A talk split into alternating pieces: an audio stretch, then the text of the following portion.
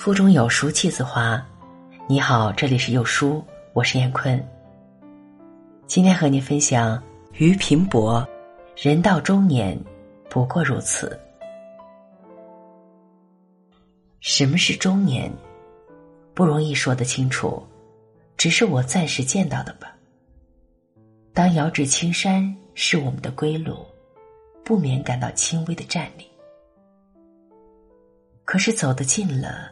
空翠渐减，终于到了某一点，不见瑶青，只见平淡无奇的道路数十，憧憬既已消逝了。我们遂坦然长往。所谓某一点，原是很难确定的。假如有，那就是中年。我也是关怀生死迫切的人。直到近年，方才渐渐的淡漠起来。看看从前的文章，有些觉得已颇渺茫，有隔世之感。莫非就是中年到了的缘故吗？仿佛真有这么一回事。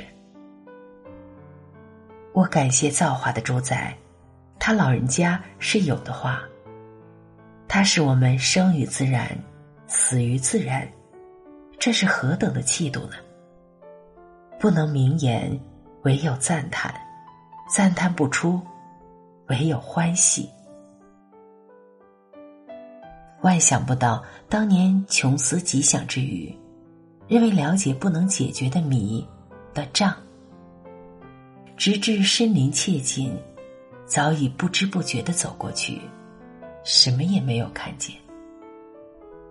今是而昨非呢？昨是而今非呢？二者之间似乎必有一个是非。无奈这个解答，还看你站的地位如何。这岂不是白搭？以今世昨，则昨非；以昨是今，今也有何事处呢？不信吗？我自己却还留得依偎的意念。再不信吗？青年人也许会来麻烦您，他听不懂我讲些什么，这就是再好没有的印证了。再以山作比，上去时兴致蓬勃，唯恐山径虽长，不敌脚步之健。事实上呢，好一座大山，且有的走累，因此凡来游的都快乐的、努力的向前走。即走上山顶，四顾空阔，面前蜿蜒着一条下山的路。若论初心，那是应当感到是何等的颓唐呢？但是，不，我们起先认为过涧的脚力与山径相形而见拙，性质呢，于山间一望之余，随烟云而去远。现在，只剩的一个意念。逐渐的迫切起来，这就是想回家。下山的路去得急呀，可是对于归人，你得知道，却别有一般滋味的。试问下山的与上山的偶然擦肩而过，他们之间有何联属？点点头，说几句话，他们之间又有何理解呢？我们大可不必抱此等期望，这原是不容易的事。至于这两种个别的情味，在一人心中是否有融汇的恶清，惭愧我不大知道。依我猜，许是山顶上徘徊这一刹那吧，这或者也就是所谓中年了。依我猜，表独立兮山之上。可曾留得几许的徘徊呢？真正的中年只是一点，而一般的说法却是一段，所以它的另一解释，也就是暮年，至少可以说是倾向于暮年的。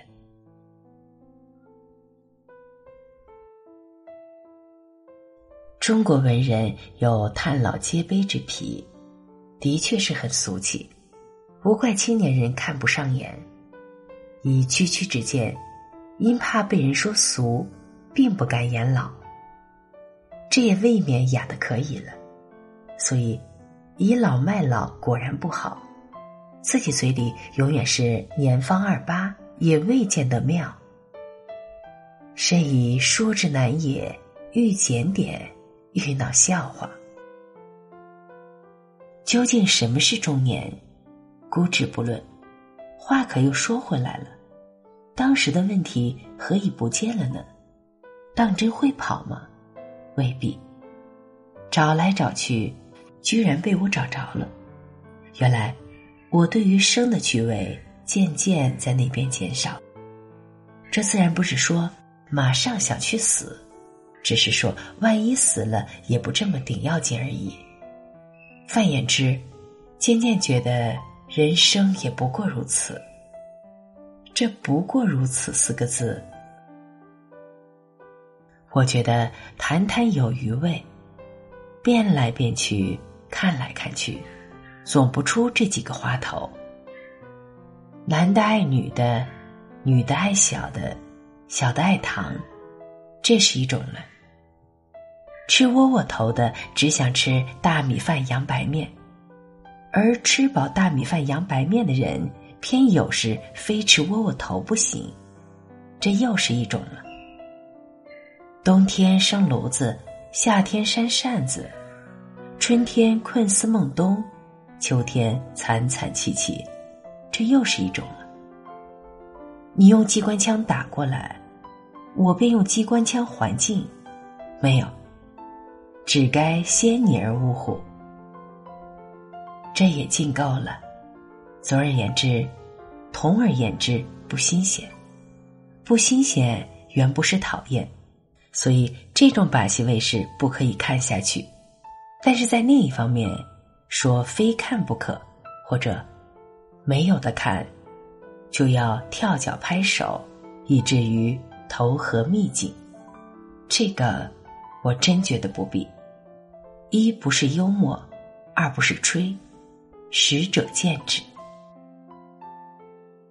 看戏法不过如此，同时又感觉疲乏，想回家休息，这又是一要点。老是想回家，大约就是没落之兆。老我已生，惜我已死，我很喜欢这两句话。死的确是一种强迫的休息，不愧长眠这个雅号。人人都怕死，我也怕。其实仔细一想，果真天从人愿，谁都不死怎么得了呢？至少争夺机变、是非口舌要多到恒河沙数，这真怎么得了？我总是保留这最后的自由才好。既然如此说，眼前的夕阳西下，岂不是正好的韶光？绝妙的诗情画意，而又何叹惋之有？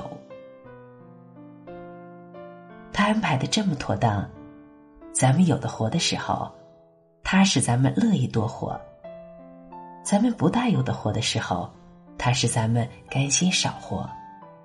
生于自然里，死于自然里，咱们的生活，咱们的心情，永久是平静的。叫呀跳呀。他果然不怕，赞啊美啊，他也是不懂。天地不仁，大慈大悲，善哉善哉。好像有一些宗教的心情了，其实并不是。我的中年之祸是不值一笑的平淡呢。有的活不妨多活几天，还愿意好好的活着，不幸活不下去，算了。这用得你说吗？是是，就此不说。